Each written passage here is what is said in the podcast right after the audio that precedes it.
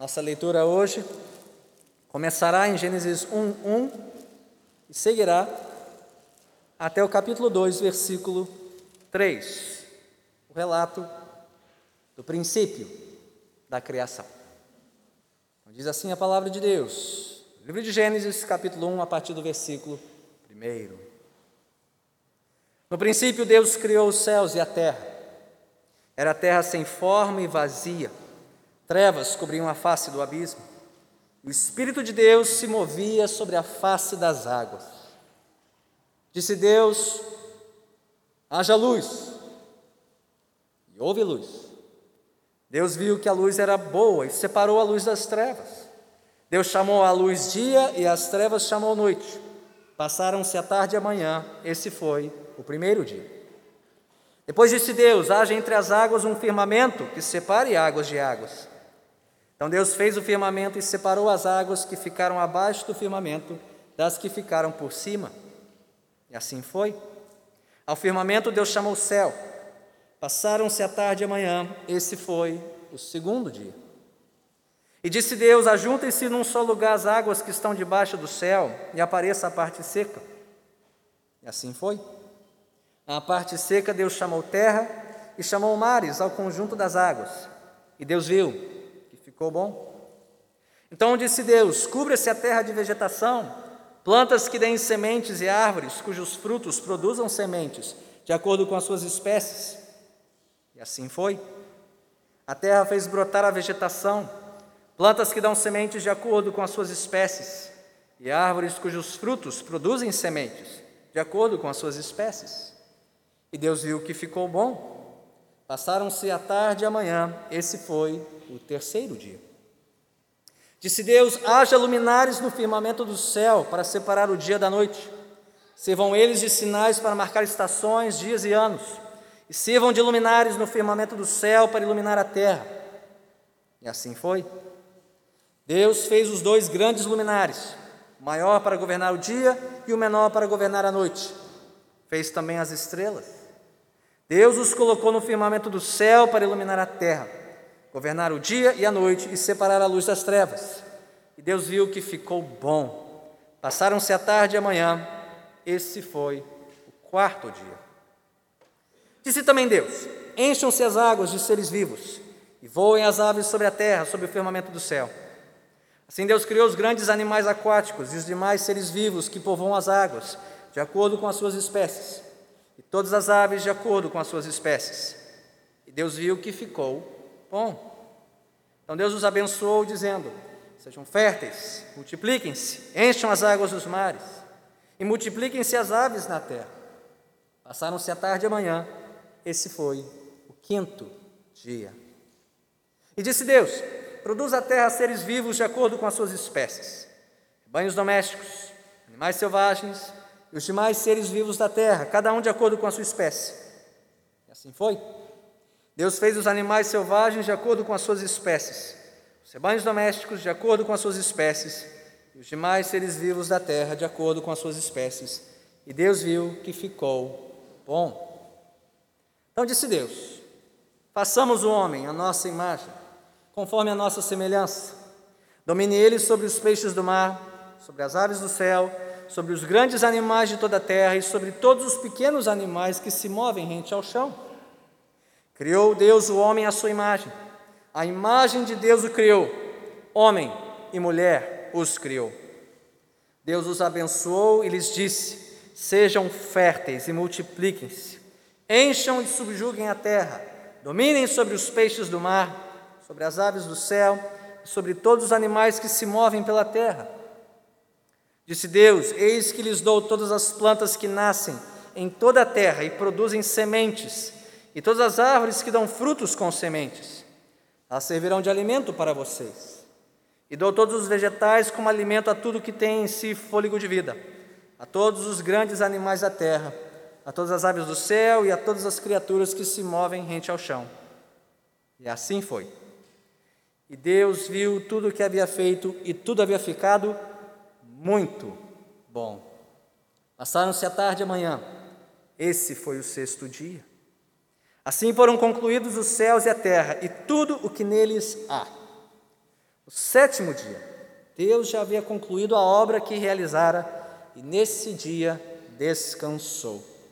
Abençoou Deus o sétimo dia e o santificou, porque nele descansou de toda a obra que realizara na criação. Louvado seja Deus pela sua santa palavra, oremos. Santo Espírito de Deus,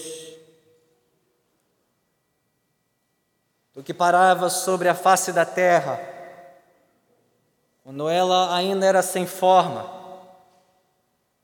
vazia e coberta de trevas,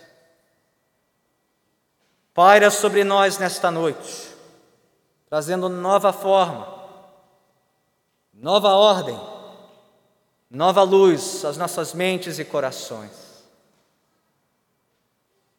Soberano Deus, que criaste todas as coisas pelo poder da tua palavra, cria em nós hoje novos pensamentos, novos desejos, pelo poder da pregação da tua palavra.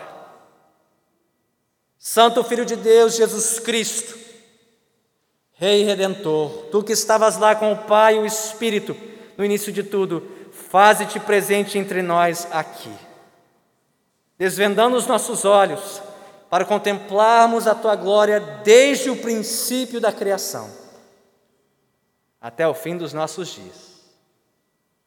Senhor, conduze, dirige, molda as minhas palavras que elas falem então somente conforme a tua palavra e que por ela recebamos de ti luz, vida, graça e salvação. Por isso oramos em nome do Senhor Jesus. Amém. Podemos nos assentar. Que mundo é este? Qual é o nosso papel neste mundo? O que há de errado com este mundo? Qual é a sua solução? Para onde este mundo caminha? Essas são as perguntas fundamentais da vida. Aliás, essas são as perguntas fundamentais que todas as gerações da história da humanidade tiveram que enfrentar e responder. E essas são as perguntas que nós precisamos encarar e responder se desejamos viver plenamente neste mundo. A Bíblia, a palavra de Deus, responde a todas essas perguntas desde o seu início, desde o seu primeiro livro, o livro de Gênesis. E que título para o primeiro livro da Bíblia? Porque a palavra Gênesis, que é emprestada do grego e que significa começo, início, princípio. E traduz o original aqui do hebraico, primeira palavra da Bíblia, Bereshit, quer dizer no princípio, no início. É um excelente título para o primeiro livro da Bíblia. Afinal de contas, aqui encontramos a história do princípio de tudo. Desde os primórdios da história humana, de Adão a Noé, conforme vemos na primeira sessão, Gênesis 1 a 11, até os primórdios dos patriarcas da história de Israel: Abraão, Isaac, Jacó, José, veremos todos eles no segundo grande bloco, Gênesis 12 a 50. Está tudo aqui, no princípio, no primeiro livro. Moisés, o provável herdeiro, compilador e registrador dessa história nos primeiros cinco livros da Bíblia, conhecidos como o Pentateuco. Ele compôs Gênesis sob a inspiração divina, justamente para que soubéssemos que mundo é este, qual é o nosso papel neste mundo, o que há de errado com este mundo, qual é a sua solução e para onde este mundo caminha. Portanto, estudar este livro, refletir no relato de Gênesis, a história do princípio de tudo, é fundamental para sabermos como viver corretamente neste mundo. Não somente isso, ele é fundamental para entendermos o propósito deste mundo e para onde ele caminha. É como passar por um canteiro de obras. Os engenheiros vão prestar atenção agora. Passar por um canteiro de obras e ver os alicerces, as primeiras colunas subindo, e já pelos alicerces você já pode ter uma ideia mais ou menos do tipo de edificação. Se é um prédio comercial, residencial, se é uma casa, só olhando o que? Os alicerces, as dimensões, as direções dos fundamentos. Mesmo o prédio inacabado já tem uma noção para onde isso vai. Assim é o livro de Gênesis. Olhe bem para este livro, olhe bem para o início, os alicerces, e você já pode ter uma ideia para onde essa história e para onde este mundo caminha. E logo na abertura do livro, que nós acabamos de ler, nós somos apresentados aos personagens e algumas das lições principais deste livro. E hoje são três. Fica bem fácil de lembrar. Deus criou este mundo bom para a sua glória. Deus criou o homem e a mulher à sua imagem para a sua glória.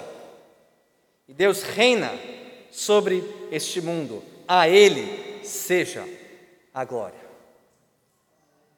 Vamos ver como o texto nos ensina, nos mostra cada uma dessas lições. Primeiro, para quem estiver acompanhando, escrevendo aí, crianças também. Primeira lição: Deus criou o mundo bom para a sua glória. E eu pus uma pimenta aí, né? Um desafio para as crianças. Tem que preencher agora a frase, né? Acabando uma colher de chá. Né? Deus criou o mundo bom para a sua glória. E pode desenhar o planeta Terra, apresentando o nosso mundo. Bem, logo no primeiro versículo da Bíblia, Gênesis 1:1, nós somos apresentados ao personagem principal de Gênesis. E de toda a Bíblia, de toda a Escritura, quem é? No princípio, Deus, o Criador. Aliás, não sei se você contou, ele é mencionado 35 vezes nos primeiros 34 versículos da Bíblia. Notável, não? Deus, Deus, Deus, Deus, Deus, Deus. Essa história é sobre quem? Deus. Antes de ser a história do mundo ou dos homens, é a história sobre Deus, o Criador. Ele é o personagem principal. Isso é ainda mais importante se levarmos em consideração o contexto de Moisés, o provável autor dessas palavras, e do povo de Israel, seus primeiros leitores, cercados de povos pagãos, politeístas, que criam uma infinidade de deuses, que habitavam as diferentes esferas da criação, habitavam o sol, a luz, os rios, as árvores, as pedras, e que competiam entre si pelo domínio da criação. Você notou que Gênesis 1 já rechaça tudo isso de cara? No princípio, Deus. Quantos? Um. Somente um. Antes de haver criação. Antes de tudo. Acima de tudo. Criando tudo. No princípio, Deus criou céus e terra, que significa tudo. Nos céus, na terra e entre eles. Tudo. Isso ainda é importante hoje. É muito importante. Porque, gente, o paganismo está de volta. O paganismo está renascendo. Querendo nos ensinar que uma árvore é Deus. Que os mares são Deus. Que a terra é a mãe terra, a mãe deusa. O paganismo está de volta, endeusando a natureza, endeusando o universo, cultuando a natureza e eliminando a distinção bíblica clara entre o Criador e a criação, elevando a natureza a status de divindade para ser cultuada, não só cuidada, cultuada e, portanto, intocável, não podendo ser interferida ou manipulada pelos seres humanos. O que veremos adiante não quer dizer que a Bíblia nos dá carta branca para fazer o que quisermos com o mundo. Não. Mas o paganismo está de volta está renascendo no novo ambientalismo, querendo que nós endeusemos a criação e a natureza. Mas Gênesis 1 também confronta a filosofia naturalista e materialista dominante dos últimos dois séculos. Pois diz a Bíblia, tudo não poderia ter vindo do nada, não é, gente? Minimamente alguém tinha que ter riscado o fósforo na suposta explosão que deu origem ao universo. Nada vem do nada. Quem crê nisso não está crendo em ciência, mas em uma religião naturalista, materialista. Mas Gênesis deixa muito claro: no princípio, Deus. Deus criou tudo o que há. Não só no sentido de fazer tudo surgir do nada, ensina isso. Hebreus 11:3 deixa isso muito claro. Que as coisas visíveis vieram das coisas que não se veem. Mas aqui especificamente em Gênesis, no sentido de Deus ter dado ordem, propósito, sentido e direção a este mundo. Deus, o protagonista principal de Gênesis e do universo, ele não é apenas o criador, ele é o ordenador do mundo. O que explica o versículo 2. Não sei se você notou isso. Que fala de uma terra ainda sem forma e vazia, uma terra coberta de trevas. Ou seja, uma terra ainda sem ordem, sem propósito, carente da moldagem do seu Criador. Pense aqui na imagem de um oleiro, diante da sua roda e com uma massa de argila em mãos. Até que o oleiro molde a argila, aquilo é só um monte de argila. É inútil, não tem uso, não tem ordem, não tem função.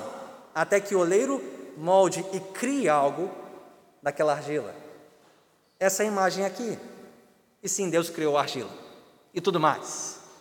Mas até que isso fosse moldado, tivesse forma e direção, era inútil. No princípio Deus criou, mas no princípio tudo era sem forma e vazio, coberto de trevas. Mas então o Espírito de Deus pairava. A imagem aqui, aliás, o termo que é usado é o mesmo de uma galinha assentada sobre os ovos, chocando seus ovos, esperando até que eles estejam prontos para chocar e nascer. O Espírito pairando sobre a terra, até que ela estivesse pronta para receber ordem, vida e propósito do seu Criador, por meio do Espírito que pairava e por meio da palavra. O Espírito pairou e Deus falou, e assim tudo se fez. Desde o início da criação e também no início da nova criação, a igreja o Espírito descendo sobre a igreja, os apóstolos pregando e vida surgindo. Palavra Espírito. Desde os seis primeiros dias da criação. E por falar em dias da criação, minha esposa não me perdoaria se eu não falasse sobre que dias da criação são esses. Você vai pregar em Gênesis e não vai explicar os dias da criação, hein? É importante observar que não existe consenso a respeito da interpretação desses seis dias, mesmo entre cristãos genuínos e piedosos ao longo da história. Então, há quem defenda os seis dias época, desde Agostinho, que cada dia representa uma época de muitos dias, anos, talvez até centenas de anos, milênios. O que, ao meu ver, o texto não sugere, nem existe. Há quem defenda os seis dias literais, seis dias de 24 horas, como Calvino, grande reformador protestante. Apesar de haver dificuldades com isso também, porque até o quarto dia não tem sol nem lua. Então não tem como você medir o tempo de 24 horas num dia, como nos nossos dias. E mais, o sétimo dia aqui não tem fim, ele não termina. Então não é um dia como o que nós conhecemos da nossa semana. Bem, seja qual for a interpretação que mais lhe convença, e eu vou te frustrar. Se você quiser saber qual é a minha opinião, me convide para a sua casa, vamos tomar um café. Depois a gente conversa mais sobre os seis dias da criação. Repare que a ênfase aqui não está na exatidão científica. Não podemos exigir de Moisés uma precisão científica dos nossos tempos. Moisés não viveu nos tempos da ciência moderna. Então, para nós não faz sentido, é no primeiro dia, luz e trevas, mas só tem sol e lua no quarto. Que sentido faz isso? Não, a ênfase aqui não é de exatidão científica, mas em como Deus ordenou, intencionalmente, pro, pro, propositalmente, tudo na criação desde o início. Então tenhamos o cuidado de não exigir da linguagem de Gênesis 1 uma precisão científica, segundo padrões modernos desconhecidos de Moisés. Mas também não pensemos que isso aqui é só poesia, é só linguagem figurada. Não é. Temos aqui um relato histórico e teológico. Gênesis quer responder: quem criou, por quê, para que fim? E a resposta é muito clara: Deus criou no princípio tudo. Deus deu ordem ao mundo sem forma e vazio. O que explica a ordem dos dias? O mundo era sem forma e vazio. Então, nos primeiros três dias, Deus vai dar forma ao mundo, e nos outros três dias, Ele vai dar conteúdo. No dia primeiro, Ele forma o tempo, a alternância entre luz e trevas, que marca tempo, noite e dia. No segundo dia, ele forma o clima, separando as águas, acima do firmamento e abaixo, que regulam o quê? Clima. E o nosso mundo é o quê? É tempo e clima. Clima-tempo. Ó, daria um bom canal, talvez, para seguir. Tempo e clima, clima e tempo. Deus criando tudo.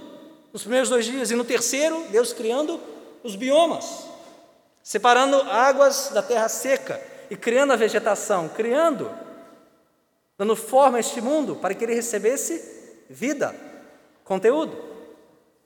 Deus deu forma nos primeiros três dias a uma terra que não tinha forma, e então ele preencheu o mundo que estava vazio. E note a simetria. No quarto dia, ele preenche o que ele criou no primeiro dia, os céus, com os luminares. No quinto dia, ele preenche os céus e as águas, que ele criou no segundo dia. E no sexto dia ele começa a povoar a terra, que ele criou, separou da água no terceiro dia, tudo com ordem, tudo com propósito, tudo com intenção. E por sete vezes o Deus Criador e ordenador deste mundo viu o que fez e declarou que era bom. E da sétima vez, o selo de perfeição, ele diz lá no versículo 31, no capítulo 1, muito bom, como a sua obra-prima, espelhando toda a sua criatividade, toda a sua inteligência, toda a sua beleza. Portanto, a primeira lição de Gênesis 1: Deus criou o mundo bom para a sua glória. O que significa várias coisas. Significa que nós cristãos, povo de Deus, nós não devemos ter receio de desfrutar deste mundo. Nós somos o povo da terra que tem mais razão para desfrutar ao máximo da criação. Uma água de coco à beira-mar, uma trilha por Grumari ou a Floresta da Tijuca, admirar o pôr do sol, a lua cheia, as constelações no céu, nós temos mais razão para desfrutar disso, porque nós sabemos quem criou tudo, quem pôs tudo lá, e de onde vem a beleza deste mundo bom que Deus fez. Desde que você não falte culto para assistir o pôr do sol, ir para a praia e fazer a trilha. Tudo no seu devido lugar. Isso também significa que nós cristãos não devemos ter receio de estudar e compreender o ordenamento deste mundo pela ciência, pesquisa científica. Nós cristãos deveríamos ser os principais promotores da ciência e não os principais questionadores da pesquisa científica. Por quê? Quando um cientista entra num laboratório, ele espera encontrar o quê? Caos, desordem, fatores imprevisíveis. Ele espera encontrar o quê? Leis, ordem, intenção, propósito. E nós sabemos quem embutiu na criação: ordem, propósito, leis, regularidade. O cientista só pode ser cientista porque Deus criou o mundo com ordem, intenção e propósito. Os crentes deveriam ter mais interesse, não menos, em estudar o mundo. Vem de Deus. Leva a marca do Criador, é dele para a glória dele. Mas para entender plenamente o sentido e o propósito deste mundo, não basta apenas estudar o livro da criação. Você precisa estudar o livro da revelação de Deus. Porque Deus criou o mundo como? Pela palavra e pelo Espírito. E só alguém habitado pelo Espírito e munido da palavra de Deus é que entenderá melhor que mundo é este, para que ele existe e para a glória de quem? Não que um cientista descrente não possa aprender muitas coisas e ensinar muitas coisas do mundo para nós cristãos. Mas mesmo o cristão sem nenhuma instrução científica já entende mais do mundo do que um PhD em física nuclear. Porque pelo menos o cristão sabe quem fez este mundo, para quê, para que fim. Mas você não deveria escolher um, um ou outro. Faça as duas coisas. Estude a Bíblia, estude as ciências, o livro da revelação e o livro da criação, para entender que mundo é esse. É um mundo bom e existe para a glória dele. E nos leva à segunda lição. Deus criou o homem e a mulher à sua imagem para a sua glória. Podem escrever essa frase e desenhar um casal de mãos dadas. Deus criou o homem e a mulher à sua imagem para a sua glória. Note comigo a partir do versículo 26. Estamos no sexto dia da criação. Com a narrativa reduz bastante o seu ritmo. Ela se torna mais lenta. Para considerar a obra-prima da obra-prima, a joia, a coroa da criação, a raça humana. Note que, diferente de tudo mais que Deus criou, somente os seres humanos, o homem e a mulher, foram criados à imagem e semelhança de Deus. O que lhes confere um valor distinto, uma constituição distinta e um papel distinto. Conforme veremos mais adiante, semana que vem, no capítulo 2, verso 7. Apesar dos seres humanos terem sido feitos do pó da terra, como as demais criaturas terrestres, eles receberam o fôlego de vida diretamente de Deus, sendo unicamente feitos à sua imagem e semelhança, o que lhes confere um valor distinto. Por isso que nós cristãos cremos que toda vida humana é santa. A vida é sagrada, porque ela foi feita por Deus. Independente de sexo ou gênero, e Deus só criou dois. Só dois: homem e mulher. Dois sexos biológicos que correspondem aos únicos dois gêneros que Deus criou. Os outros foram criação nossa. E não estavam nos planos de Deus.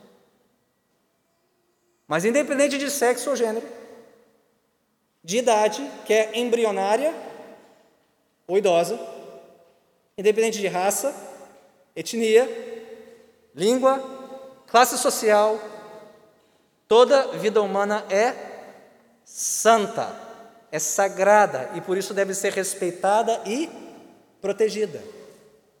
Até quem não concorda conosco sobre o fato de o homem ser feito à imagem e semelhança de Deus. Eles também devem ser respeitados e protegidos. Porque, concordando ou não, são a imagem e semelhança de Deus. Discordando sobre nós, sobre gênero, sobre santidade da vida, também são imagem e semelhança. Devem ser respeitados, apesar de não concordarmos com as suas crenças. Toda vida humana é santa, deve ser respeitada e protegida. E mais, por mais que cuidemos bem da vida ao nosso redor, inclusive do reino animal, os nossos queridos pets, tão fofinhos, tão cheirosinhos, tão bonitinhos, nem mesmo o mais querido animal de estimação chega aos pés do ser humano mais vil e torpe deste mundo. Porque este foi feito à imagem de Deus. O pet, não. Na escala de valores da Bíblia, O pet perde. Feio. Sempre. Não deixe de amá-lo. Mas ame-o na proporção certa. Só seres humanos são imagem e semelhança de Deus. Nossa criação, a imagem de Deus, também nos confere uma constituição distinta, já que ser imagem de Deus significa existir em relação a Deus. É que nem o filho que é a imagem do pai, espelha o pai. Mostra o quê? Uma relação, uma conexão. Um feito pelo outro está em relação com o outro. E tem características de quem o gerou. Assim, nós temos uma constituição própria de quem foi feito a imagem de Deus. Fomos feitos por Deus para conhecê-lo, para viver com Ele, para torná-lo conhecido neste mundo, assim como os filhos tornam conhecidos os pais neste mundo. Às vezes até demais. Mas enfim. Diferente de todas as demais criaturas do mundo, Deus, portanto, nos dotou de alma para viver com Ele e para Ele. E também de intelecto, raciocínio, criatividade para compreender e desenvolver este mundo bom e belo que Ele nos confiou. Mais sobre isso semana que vem. Vocês terão que voltar para ouvir Gênesis 2. Por fim, ser criado a imagem de Deus nos confere um papel distinto. Valor distinto, constituição distinta, papel distinto, como representantes de Deus neste mundo. Aliás, parece, essa parece ser a ênfase principal aqui, não sei se você notou isso. Por três vezes, Deus disse que ao criar o homem e a mulher à sua imagem, os fez para dominar. Olha o versículo 26. Então disse Deus: façamos o homem à nossa imagem, conforme a nossa semelhança, domine ele sobre os peixes do mar, sobre as aves do céu, sobre os grandes animais de toda a terra. Versículo 28. Deus os abençoou, lhes disse: sejam férteis e multipliquem-se, encham e subjuguem a terra, domine. Um papel distinto. Deus é o dono do mundo. Ele é o Criador e regente do mundo, mas ele compartilhou conosco suas imagens da terra, o seu domínio, a sua autoridade. Isso é interessante porque no mundo antigo, quando um rei dominava uma terra, ele colocava uma imagem dele, uma estátua dele naquela terra para mostrar: eu mando aqui. A estátua, a imagem do rei, era uma lembrança: o rei manda aqui. A estátua representava a autoridade do rei. Deus colocou o ser humano na terra para representar a sua autoridade, seu domínio. Que Ele que manda, mas nós é que representamos o seu reino, como vice-regentes. Nada de errado em ser vice. Muitas vezes. Deus nos criou para ser vice. Os torcedores de futebol entenderão, os outros nem tanto. Ser humano significa então ser a imagem e semelhança de Deus. Viver em relação com Deus, espelhando o seu governo e seu domínio sobre a terra. É por isso que Deus também nos concedeu o dom e a bênção da procriação. Para que, que Deus deu a capacidade ao ser humano de procriar, reproduzir? Porque não tem como dominar e cuidar da terra sendo apenas um homem e uma mulher. É preciso serem muitos, muitas imagens, muitas semelhanças de Deus. Então, sem procriar, não dá para dominar. Jovens casais, é hora de se mexer e de se multiplicar. Deus mandou. Desliga Netflix, desliga o Prime Video. Vamos povoar a terra com pequenos espelhinhos da glória de Deus. E quanto mais espelhinhos, melhor. É o que diz a palavra. O que não significa que temos liberdade para fazer o que quisermos com o mundo criado, praticando um domínio destrutivo. Lembre-se, somos imagem de Deus, não somos Deus. Estamos abaixo de Deus, para cuidar do que Deus nos confiou. Então não temos cheque branco para fazer o que quisermos. Mas também não somos serviçais, nem reféns da criação. Ser imagem de Deus significa exercer o domínio cuidadoso, criativo, responsável, reverente deste mundo. Nós cristãos deveríamos ter mais razão para cuidar do meio ambiente, não menos, porque sabemos de quem veio, a quem pertence e a quem prestaremos contas. Mas também não temos que ter medo de mexer no mundo. Deus nos deu autoridade para tanto. Cuidar, cultivar, trabalhar este mundo para a glória dele. E não, Deus não nos deu apenas os vegetais. Pastor, todo mundo era vegetariano e herbívoro, no início que história é essa aqui de Deus dar os vegetais. Sim, Ele deu os vegetais também, é a base de toda a cadeia alimentar. Isso que está aqui proposto. Que, a meu ver, não impede o consumo de outros tipos de alimentos. Alguns diriam que não seria o paraíso sem um bom churrasco, mas eu não vou entrar nessa controvérsia agora, espere até Gênesis 9, chegaremos lá. Mas o que define o nosso valor, nossa constituição e nosso papel como seres humanos é justamente isso. O fato de termos sido criados à imagem e semelhança de Deus. E é justamente por esquecer disso, por rechaçar isso, que o ser humano hoje vive tão confuso sobre sua identidade, sobre a sua missão, sobre o seu valor, sobre o seu propósito. O que define o meu valor? E o que define o seu valor? Não é nosso sexo, nosso gênero, nossa raça, nosso corte social econômico, nosso grau de instrução, nosso CEP, nosso contra-cheque. O que define o meu valor e o seu valor de todos nós, independente de idade, grau de instrução, poder aquisitivo, é que todos nós somos feitos à imagem e semelhança de Deus. Eu fui feito, você foi feito, todos nós somos feitos por Deus, para Deus, para a Sua glória, e isso basta. E é somente quando vivemos neste mundo, em submissão a Deus, espelhando o seu domínio cuidadoso e criativo, que cumprimos com a nossa missão. Nos leva à última lição da noite na apresentação de Gênesis. Terceiro, Deus reina sobre o mundo. Portanto, a Ele seja a glória. E com isso podem desenhar uma coroa, crianças. Deus reina sobre o mundo, a Ele seja a glória. Você notou, observou como este capítulo começa e como ele termina? Uma espécie de moldura. Gênesis 1, no princípio, Deus criou céus e a terra, e a terra era sem forma e vazia. Mas Gênesis 2:1 diz que assim foram concluídos os céus e a terra, e tudo que neles há.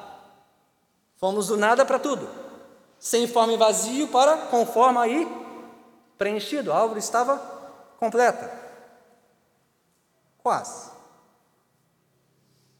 Porque a peça final só viria no sétimo dia.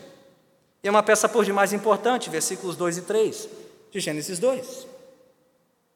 Pastor, Deus ficou cansado. Deus ficou extenuado após seis dias de trabalho, ordenando e ocupando os céus e a terra. Que história é essa? Que Deus descansou da obra que realizou? Não, Deus não parou de trabalhar. Ele nunca poderia se cansar. Ele é o Criador. Ele é o Senhor.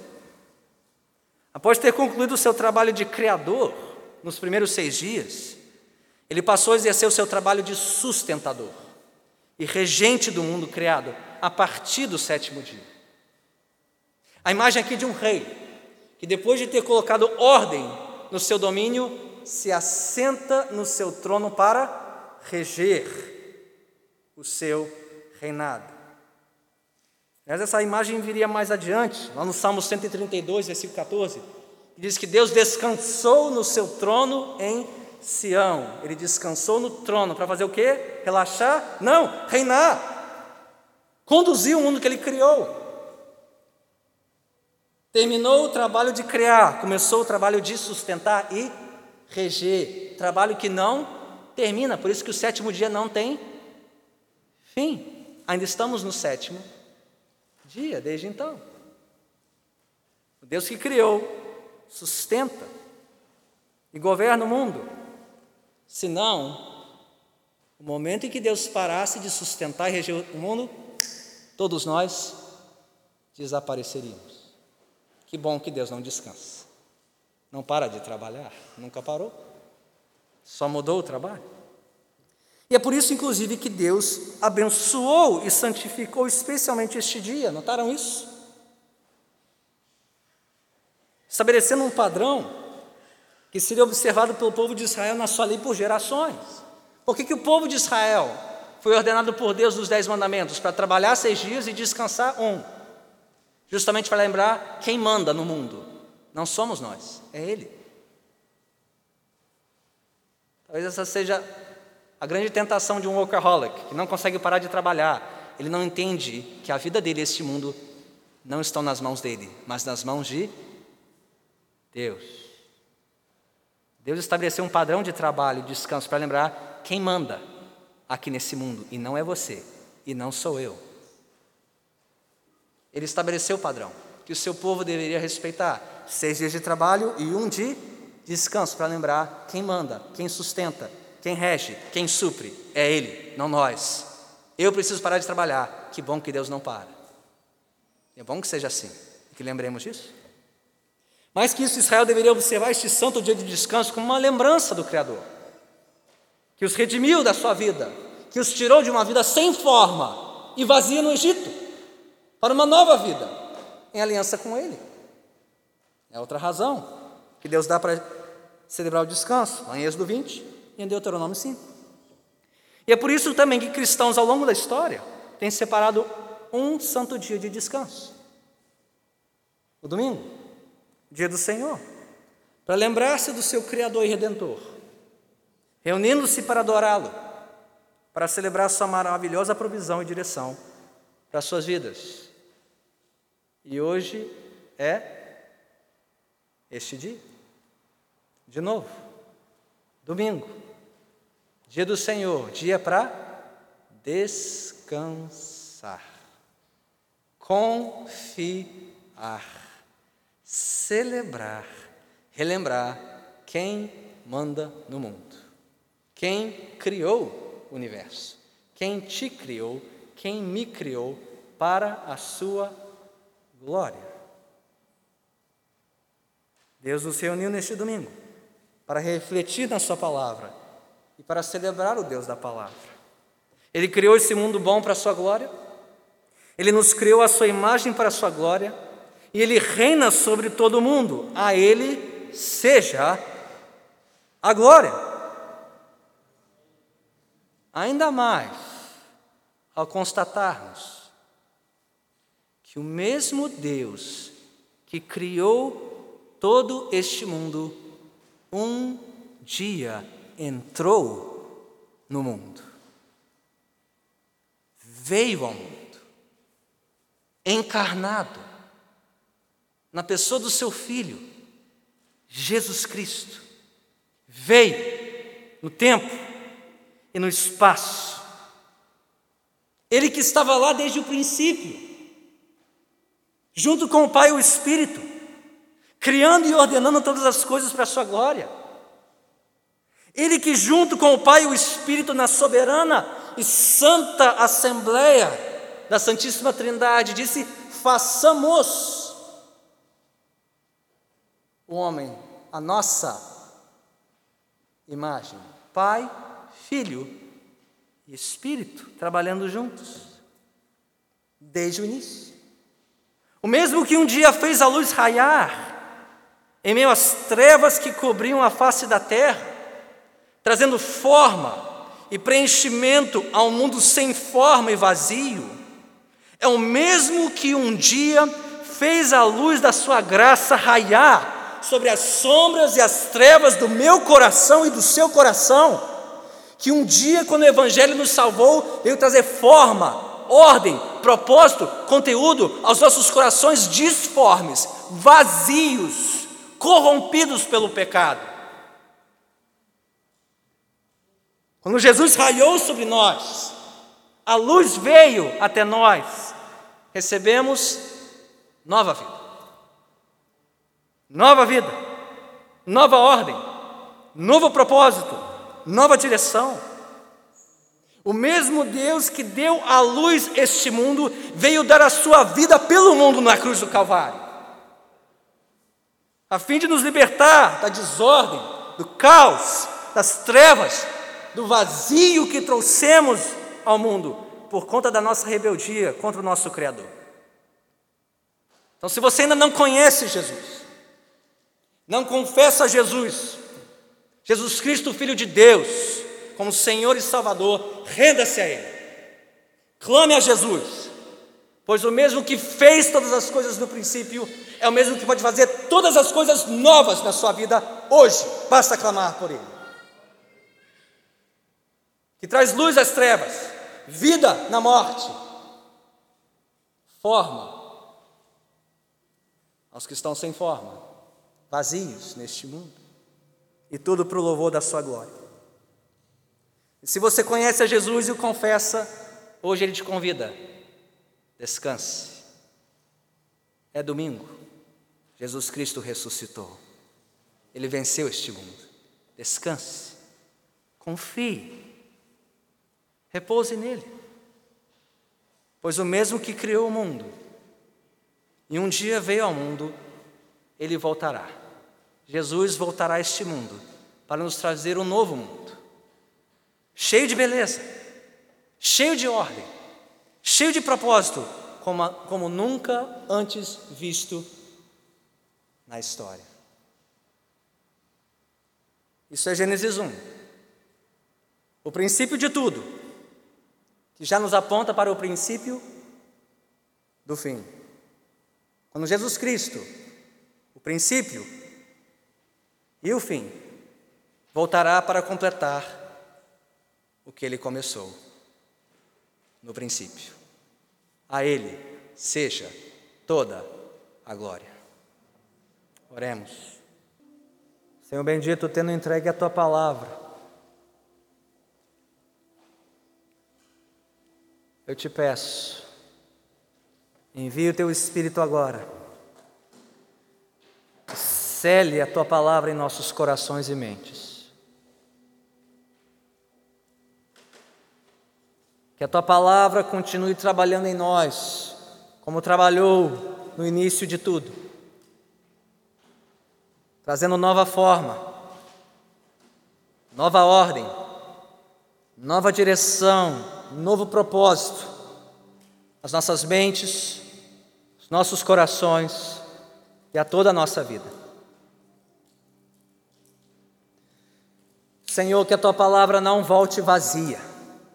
Tua palavra que tudo criou, que tudo sustenta, que rege o universo, os céus e a terra que esta palavra venha reger e dominar as nossas vidas, para que saibamos como viver neste mundo feito por Ti, para o Teu louvor e para a Tua glória.